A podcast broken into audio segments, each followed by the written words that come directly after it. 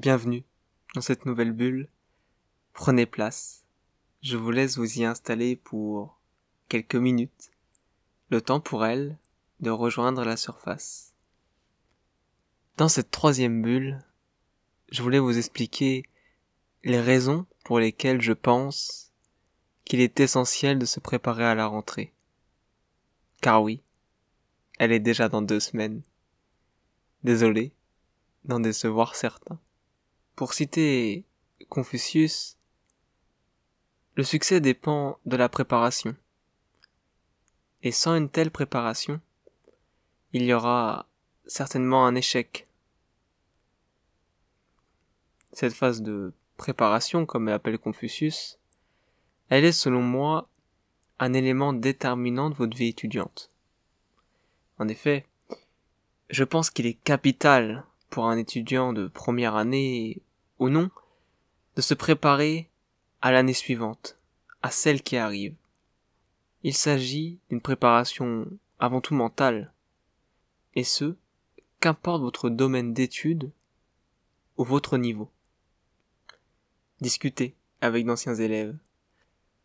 Renseignez-vous sur les matières ou encore le fonctionnement de l'université s'il s'agit de votre première année ou d'une nouvelle faculté. Bref, n'arrivez pas comme un maladroit novice. J'ai souvenir lors de ma pré-rentrée de L1 que chacun des professeurs avait voulu mettre une pression aux étudiants présents avec notamment cette fameuse phrase Voyez vos voisins de droite et de gauche, à la fin de l'année, un seul de vous trois passera. Néanmoins, au même moment, un professeur se voulant plus détendu que les autres, nous a dit ces mots. Travaillez, oui, mais si vous aimez sortir le samedi soir, alors sortez. Bon. Je ne suis pas certain du conseil, mais l'idée est là. Préparez-vous. Organisez-vous pour garder du temps pour vous. Préparer vos études, c'est prendre de l'avance pour mieux les vivre savoir organiser nos priorités pour ensuite se laisser quelques moments de détente, car sans cela, vous risquerez de vite vous sentir submergé par le travail et risquer de détériorer votre santé mentale. Je l'avoue, je suis un grand fan de l'organisation, mais elle est primordiale pour réussir ses études dans de bonnes conditions et surtout en droit où la charge de travail à fournir est assez conséquente. Vous devez savoir comment organiser vos semaines pour ne pas négliger les cours magistraux. On ne le répétera jamais assez, mais il est primordial d'assister à un cours magistral, sinon vous perdrez un temps considérable à lire celui d'une autre personne et à le comprendre. Vous serez perdant sur tous les plans. Ce qui pouvait sembler pour un gain de temps se transforme en un véritable poids supplémentaire.